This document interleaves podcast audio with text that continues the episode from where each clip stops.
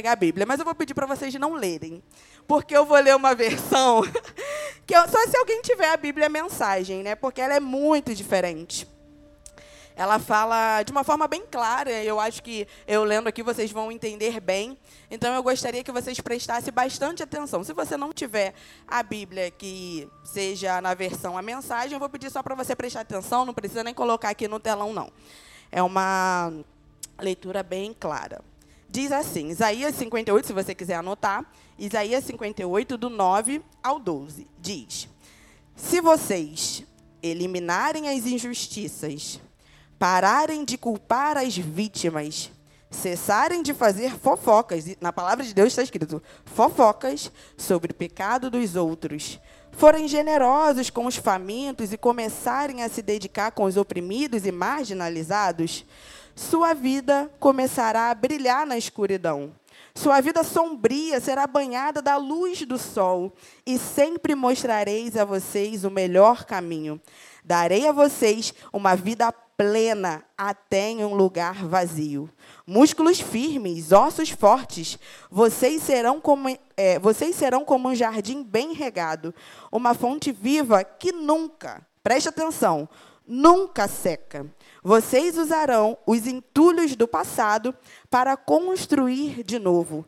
Reconstruirão sobre os antigos alicerces da sua vida e reconstruirão sobre os antigos alicerces da sua vida.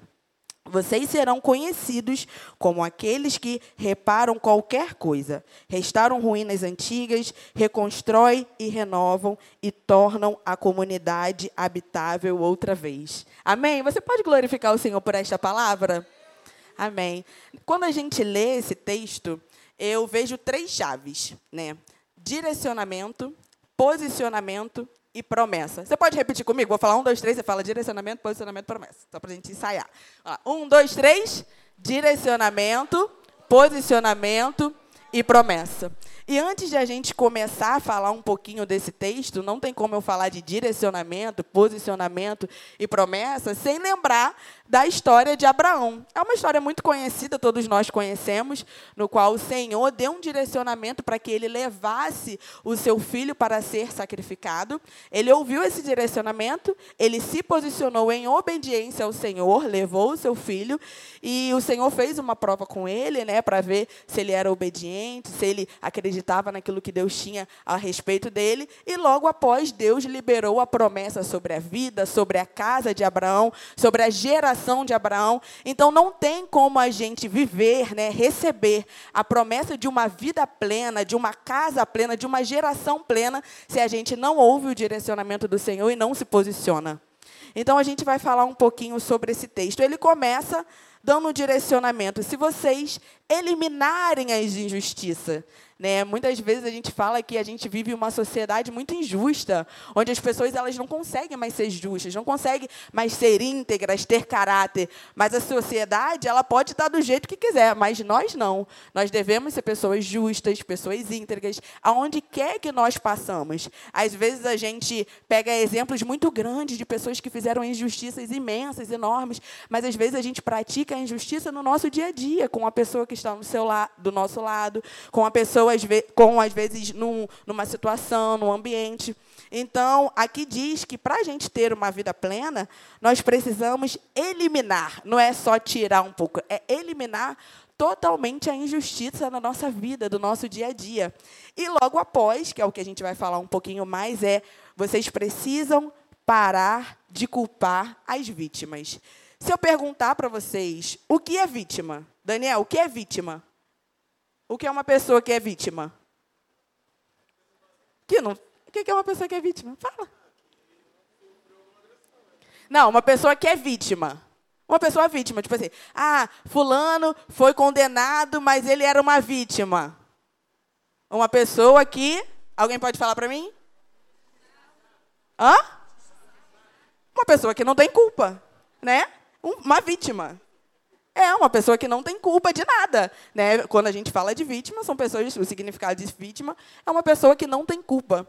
E quantas vezes nós colocamos culpa em pessoas, em situações, em sentimentos, por, é, que impede a gente de avançar. A gente fala assim: ah, eu não avanço no meu trabalho porque meu chefe é isso, porque meu, meu, meu amigo de trabalho é muito fofoqueiro, ele não deixa eu avançar. Eu não avanço no meu ministério porque meu pastor, meu líder, meu irmão não deixa eu avançar. Eu não avanço porque ah, eu sinto, sabe? Às vezes a gente coloca é, é, é culpa em coisas que não tem nada a ver. E nós precisamos, para ter uma vida plena em momentos totalmente contrários, assumir a nossa responsabilidade de culpa de, de situações da nossa vida.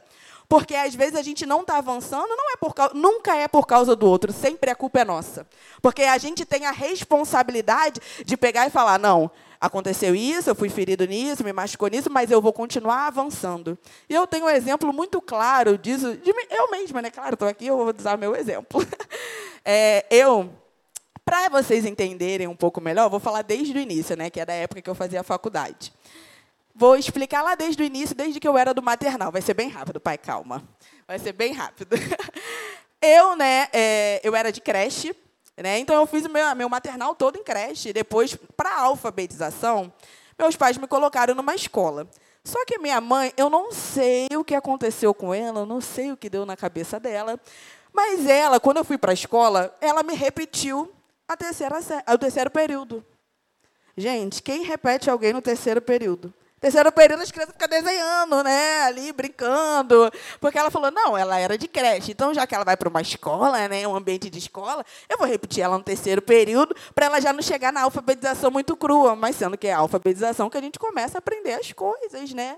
Então, na minha vida toda, por minha mãe ter me repetido, Senhor, não dá para entender, mas tudo bem. Por ter me repetido o terceiro período, para eu fazer de novo numa escola, eu sempre era um ano mais velha do que os meus amigos. Tipo, eu fazia 15 anos no ano anterior e minhas amigas todas faziam 15 anos no ano posterior. Então, sempre foi assim, né? É, minhas amigas terminaram com 17 anos, eu ia terminar com 18 anos.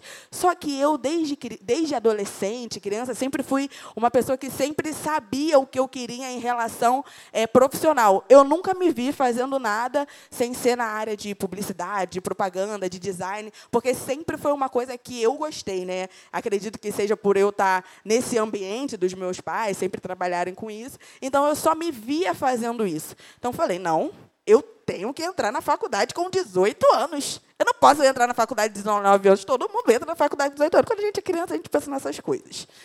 E então eu falei, eu armei todo uma, um plano, eu nunca repeti. Nunca repeti, nunca fiz independência. Não era a top, mas também não era zero, era regular. E eu falei com meu pai, apresentei toda uma proposta de ele, no meu último ano, me colocar num supletivo. Porque aí eu ia estudar seis meses, meu terceiro ano, e nos outros seis meses eu ia entrar na faculdade. Falei, vou entrar com 18 anos, porque na minha cabeça, gente, nossa cabeça, quando a gente é jovem, quem é jovem aqui, negócio de, ah, quando eu tiver tal ano, vou morar sozinho. Isso tudo não acontece, não, tá, galera? Não acontece, não. Isso aí é coisa da nossa cabeça. Ai, vou, quando eu fizer 18 anos, eu vou fazer isso, eu vou morar sozinha. Não, não, não. Isso aí é coisa. Não, não. Quando a gente vê o valor da carne, o valor da coisa, ninguém vai querer morar sozinho, não. Melhor ficar na casa do pai mesmo até casar. Então, eu falei, arrumei todo um plano. Falei, não, com 18 anos eu vou entrar na faculdade. Aí eu falei com meu pai, eu fui, né, fiz aquele todo esquema, e meu pai falou, ah, tá bom. Aí eu falei, aí eu fui para o supletivo sem ter repetido. No terceiro ano, entrei no supletivo fiz os seis meses. Só que aí aconteceu algumas coisas que eu não consegui entrar na faculdade naquele ano, né? Eu tinha que entrar no início do ano letivo. Então, eu fiquei meio ano estudando, outro meio ano fazendo nada. Então, no outro ano, no ano, ah, se eu não me engano, de 2013, eu entrei na faculdade, comecei a fazer publicidade e propaganda, aquilo que eu gostava. Só que eu fiz o primeiro semestre, depois que passou o primeiro período, né, no caso. Depois que passou o primeiro período, meu pai veio conversar comigo, porque a gente, como eu tinha vindo de uma, de uma escola particular e sempre estudei em colégio particular, eu não tinha desconto, né? Não tinha nenhum tipo, eu não tinha direito a nenhum tipo de desconto. Então acabava que meu pai pagava o valor integral. Então ele falou, Ariel, cara, não dá, é muito caro, não tem como continuar pagando esse valor e tal, você vai ter que no momento parar.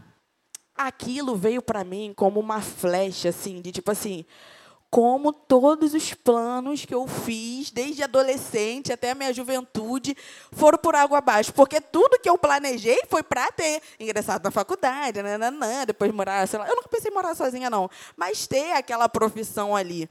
E isso foi em 2013, gravem bem, em 2013.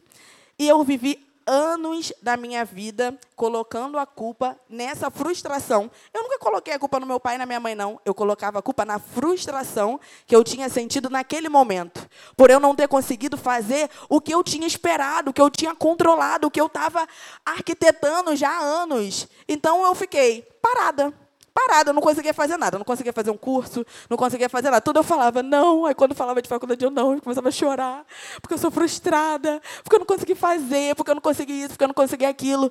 Irmãos, pasmem, eu fiquei quase 10 anos da minha vida sem fazer nada relacionado a isso.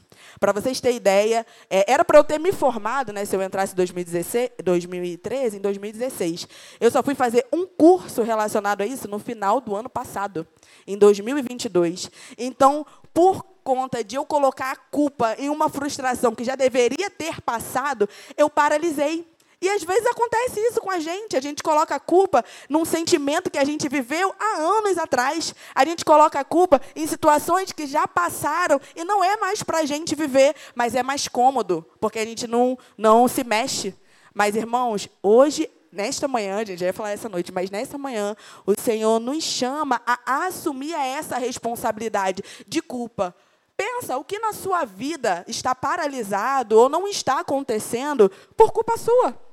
Não é a culpa da pessoa que está do seu lado. Não é a culpa das pessoas que moram com você. Você não, é, essas pessoas não podem impedir você de avançar. A única pessoa que pode impedir de você avançar é você mesmo. Amém?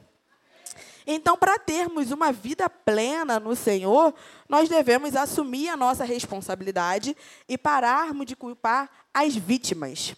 O outro ponto, que é um ponto muito interessante, que diz em Isaías, que diz: cessarem, para vocês terem uma vida plena, vocês precisam cessar de fazer fofocas sobre os pecados dos outros. Quando a gente lê isso é, sobre fazer fofoca, é algo muito sério, gente. Porque a gente entende que da nossa boca pode sair palavras de vida e palavras de morte. A gente sempre ouve isso, a gente ouve isso sempre. Sendo que, às vezes, a gente dá lugares para certos assuntos e certas situações onde é, é, é viciante a gente sentar numa roda e começar a falar do nosso irmão. E, gente, eu sei que isso já aconteceu com todo mundo aqui, já aconteceu comigo. E, e se a gente não se policiar, acontece até hoje. Então, a fofoca, ela é um vício maldito que precisa acabar principalmente nós, como comunidade, como igreja. A gente não pode dar abertura para isso, porque isso pode matar pessoas e essas pessoas podem nunca mais ter forças de voltar, de confiar, de viver em comunidade por causa de uma fofoca que matou ela. Então isso é muito sério. Eu poderia estar aqui nessa manhã falando, gente, para a gente ter uma vida plena, a gente precisa orar, a gente precisa ler a Bíblia, a gente precisa estar na igreja, e isso tudo a gente precisa mesmo, mas isso tem que fazer parte da nossa vida. Isso isso tem que ser como a gente escova o dente, como a gente toma banho, como a gente se alimenta. Isso aí faz parte, tem que fazer. Mas existem coisas que às vezes a gente não para para prestar atenção, que estão nos matando e matando o outro, e que a gente faz aqui dentro e muitas vezes lá fora também. Então, a gente se reunir para falar do nosso irmão, para falar do pecado dele, para expor, às vezes a gente expõe muitas vezes o nosso irmão que precisa da nossa ajuda, e isso não faz com que a gente te, é, viva em plenitude no Senhor. E Deus nos chamou para viver essa plenitude. Eu vou dar um exemplo para vocês do papo de casal, né, que aconteceu ontem. Quem estava, gente? Estava aqui, Daniel Iglesias, Natanael, o resto da galera não estava e algumas pessoas não puderam estar.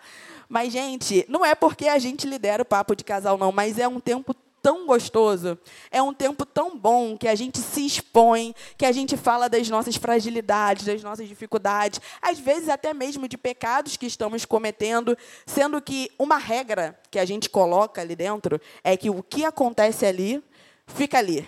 Renata faz parte do papo de casal. É, Fernando faz parte também, mas eles não estavam ontem. Então, o que aconteceu ontem, eles não vão saber. O que aconteceu? Quem sabe é simplesmente as pessoas que estão ali naquele meio. A gente fez uma comunidade de confiança, onde as pessoas têm a liberdade de desabafar. Quem quer desabafar, quem não quer desabafar, pode ficar à vontade e não sai dali. A gente já teve várias reuniões e nunca saiu. Por isso que as pessoas se sentem tão confortáveis em estar ali, em se exporem, em falarem, falarem daquilo que, que às vezes estão passando, porque é um, um ciclo, de, é uma comunidade de confiança. E não tem que ficar só em um ministério, mas tem que estar aqui, ó, se espalhar por toda a igreja. Eu sei que o inimigo, ele é muito sutil em algumas coisas. E às vezes a gente vicia em fazer fofoca do outro. Gente, eu sei que já aconteceu comigo. De toda vez que estava sentado, e fulano, hein? E ciclano, hein? Ih, fulano, ah, meu Deus. Às vezes a pessoa não fez nada, mas você já está tão coisa que a pessoa pega um copo de água e a pessoa quer aparecer.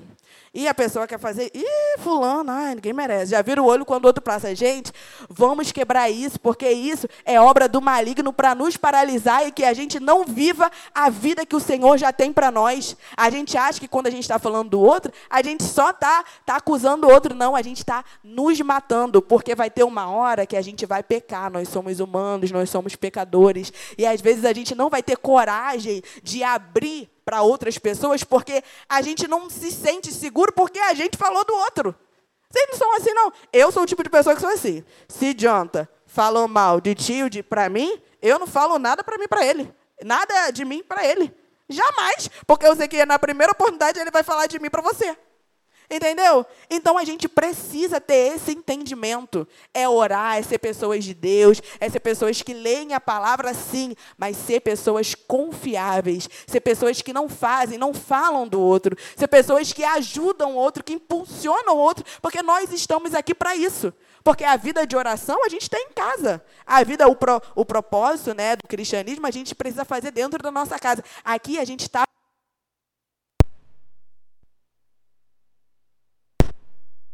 Não, voltou, voltei. Então aqui é para a gente estar tá junto com os nossos irmãos e quão bom é uma comunidade saudável. E uma comunidade saudável não fofoca do outro. Amém? Vocês estão aí? Amém.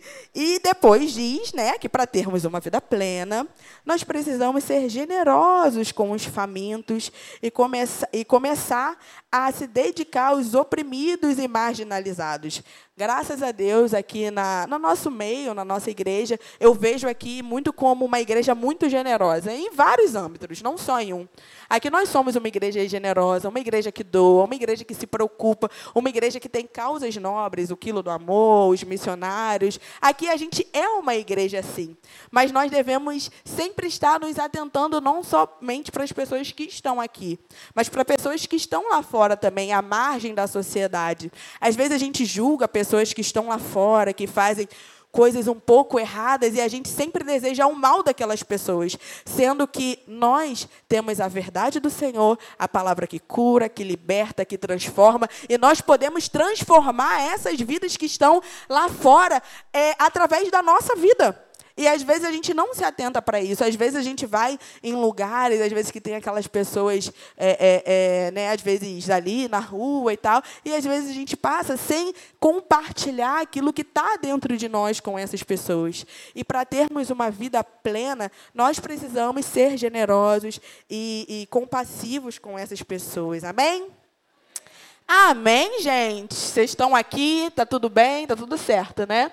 Então é isso. O direcionamento que Deus tem nessa palavra de Isaías 58 é esse. Nós lemos do direcionamento. Agora, o que vamos fazer com o direcionamento que o Senhor nos deu através da palavra é uma escolha nossa. Vamos repetir? É uma escolha? Então você vai falar, é uma escolha minha agora. É uma escolha? Então, a partir daqui, tudo que você fizer com esse direcionamento que o Senhor tem te dado esta manhã é uma escolha? É uma escolha minha, é uma escolha nossa. E logo após isso, Deus fala das promessas que Ele fará diante do nosso posicionamento através desse direcionamento. Deus diz que, Deus diz que a sua vida começará a brilhar na escuridão. Né? Coisa linda. Sua vida sombria será banhada da luz do sol e sempre mostrareis a você o melhor caminho. terá vida plena até mesmo em um lugar vazio. Gente, plenitude, né? O significado da palavra plenitude vem de completude, vem de ser completo, vem de ser inteiro. Então, quando a gente entende aquilo que Deus tem para nós, aquilo que Ele diz ao nosso respeito, a gente se enche disso a ponto de a gente se completar e nada que está à nossa volta, nada que está ao nosso redor, tem poder de tirar isso da gente.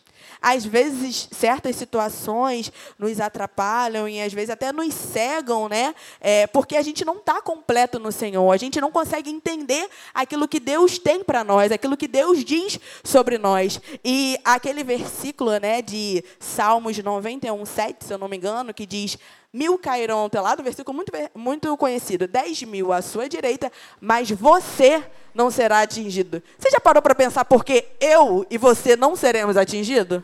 Você já pararam para pensar nisso? Alguém já parou? Será que é por quê? Porque simplesmente a gente vem na igreja, porque a gente é cristão, por causa disso? Ou porque a gente se posiciona em Deus? A ponto de a gente estar tá vivendo um cenário de guerra onde aqui está sendo atingido, aqui, papapá, papapá. Eu imitei legal? Sei lá. Bala para cima e para baixo, mas a gente está ali firme. A gente não é atingido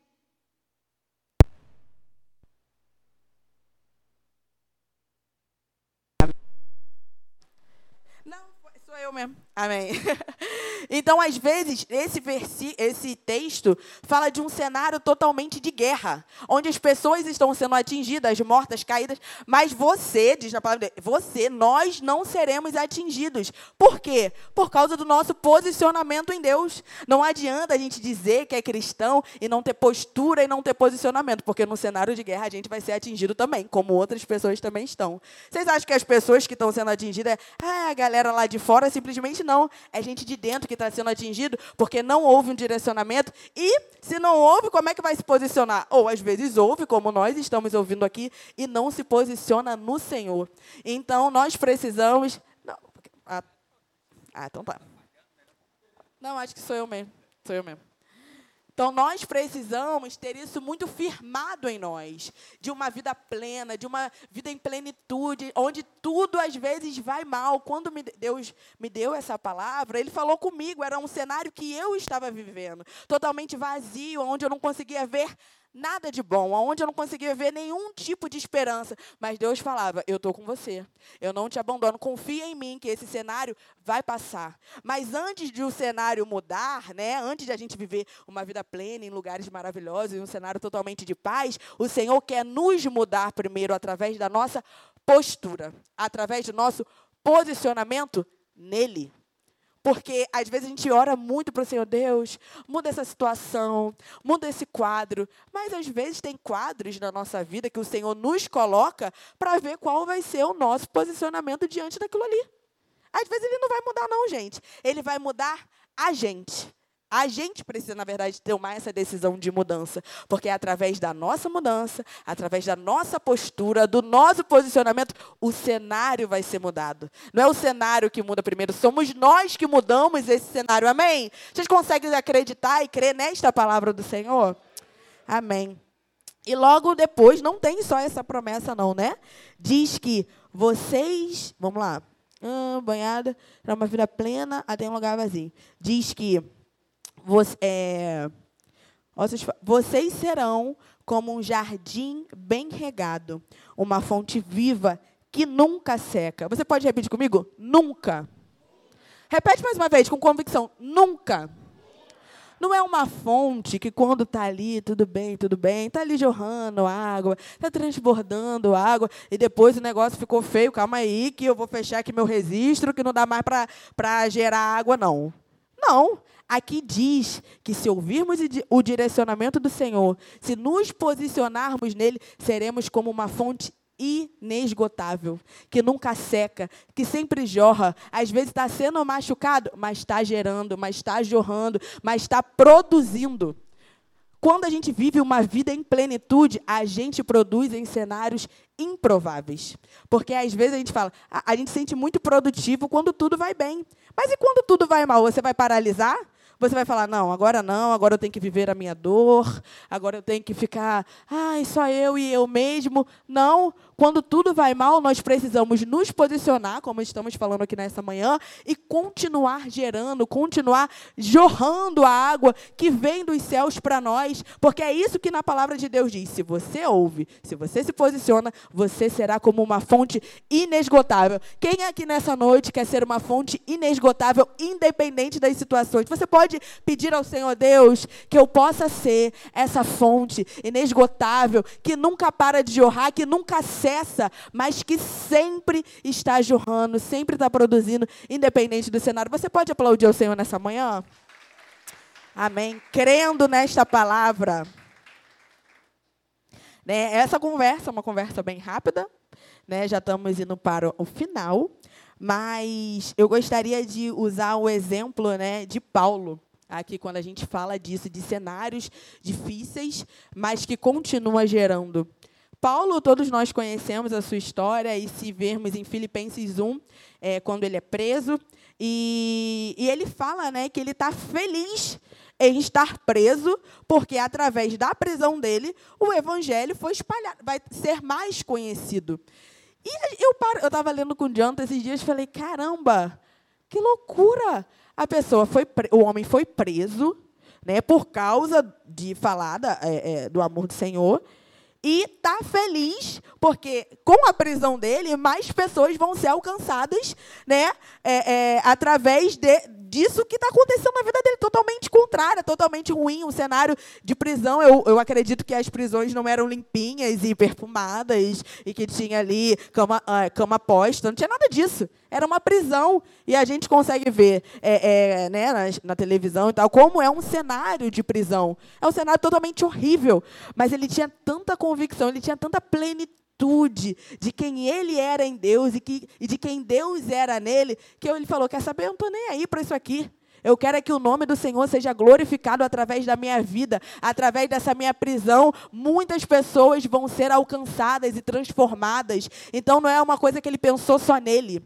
E uma estratégia do inimigo que eu percebo, porque ele faz comigo isso também, é de a gente ficar tão paralisado na nossa dor, do que estão fazendo com a gente, do que a gente sofreu, que a gente não consegue olhar nada positivo, não consegue viver em plenitude num cenário totalmente que a gente está machucado, que a gente está ferido, que a gente está cansado. Mas aqui diz, no, no posterior, que diz que os entulhos do passado, que a gente vai falar um pouquinho disso, vão fazer com que a gente reconstrua e torne a comunidade habitável outra vez. Não é algo que fica só para nós. Não é algo que, ai, é, é, eu sou pleno e eu sou aqui pleno e acabou. Não. A sua plenitude, a plenitude exala, a plenitude transforma vidas das pessoas que estão ao nosso redor. E a gente vai falar sobre isso, né? Que diz que é, vocês, não, vocês usarão o entulho do passado para construir de novo e reconstruirão sobre os antigos alicerces da sua vida. Vocês serão conhecidos. Calma aí, gente, que minha boca secou. Vocês serão conhecidos como aqueles que reparam qualquer coisa, restauram ruínas antigas, reconstroem, renovam e tornam a comunidade habitável outra vez. Quando eu estava lendo esse texto, eu pensei em algo bem interessante. Né? Quando a gente fala de entulho, pelo menos para mim, gente, eu não entendo nada de obra. Quem entende vai poder explicar melhor disso. Mas para mim, entulho é algo que você quebra, né? De uma construção, de algum lugar e tal. Você quebra e. Com... Qual é aquele negócio que bota o entulho para jogar fora? Caçamba. Pô, tá tentando lembrar isso, não tá lembrando. Caçamba. Aí você, ah, tem gente que aluga, sei lá, tem gente que compra, tem gente que, sei lá, eu não sei que, que, como que faz para adquirir uma caçamba. Depois vocês perguntam às pessoas profissionais nisso. Então a, gente, a pessoa pega aquela caçamba e joga o entulho ali e depois ela descarta, ela joga fora. Mas na palavra de Deus, né, nesse texto de Isaías, não diz que a gente vai pegar os entulhos e jogar fora. Diz que a gente vai pegar esses entulhos e vai reconstruir alicerces desse entulho. Aí eu falei: caramba, isso é incrível.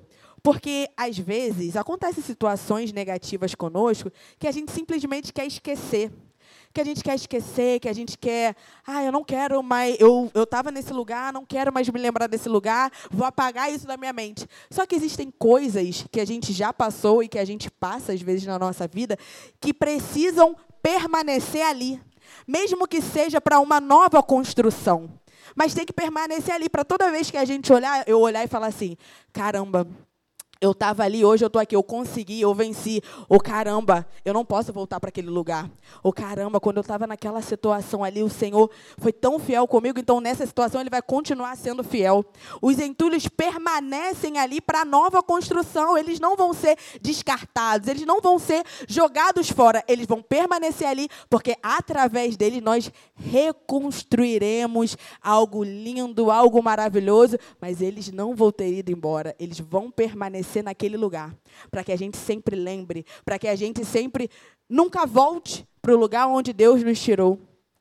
E pós isso diz que não só para nós, como eu já falei aqui, mas para uma comunidade, louvor pode subir, para uma comunidade, para os nossos irmãos. Quando a gente constrói algo, não fica só para nós, para nossa casa, para nossa família, mas é, é, é para todos nós aqui eu, eu sei que quando a, a Sirlene é, e Tamires, entre outras pessoas, falaram de bênçãos maravilhosas que aconteceu na vida delas, de casa, eu sei que não foi só ela e a família dela que ficou feliz. Todos nós, porque a gente vê a luta dos nossos irmãos. A gente vê o que os nossos irmãos passam para alcançar. Hanna, cadê Hanna? Chorei pra caramba aqui, porque eu sei o que ela passou para conquistar esse lugar. Entende? Então não é algo quando a gente constrói, quando a gente reconstrói, como estamos nesse, acho que é o último mês, né? De, falando sobre construção, não é só para nós. E lembrar de toda vez que você vai reconstruir algo, às vezes você vai ter que pegar alguma coisa do entulho do passado e fazer algo sobre aquilo ali. Como se você dissesse: aquilo ali não me matou, aquilo ali não me derrubou, eu não fiquei paralisado naquilo ali, nesses entulhos que aconteceu, não. Eu sou sobre isso. Eu estou acima disso. E o Senhor quer nos chamar esta manhã para ter uma vida plena. Eu não sei como cada um aqui chegou neste lugar, mas o Senhor sabe. O Senhor conhece a sua história, o Senhor conhece o seu coração, o Senhor conhece o que está acontecendo dentro da sua casa e ele diz: há plenitude nesse cenário. Eu quero te fazer pleno, eu quero que você tenha ossos fortes e firmes para aguentar essa situação e sair dessa situação de uma forma melhor. O que eu estou fazendo para você é para te ensinar. Eu não vou mudar esse cenário, não. Eu, esse cenário vai permanecer da mesma forma, porque eu quero ver a sua postura. Como você se posiciona em mim e através de mim. Então vamos nos colocar de pé.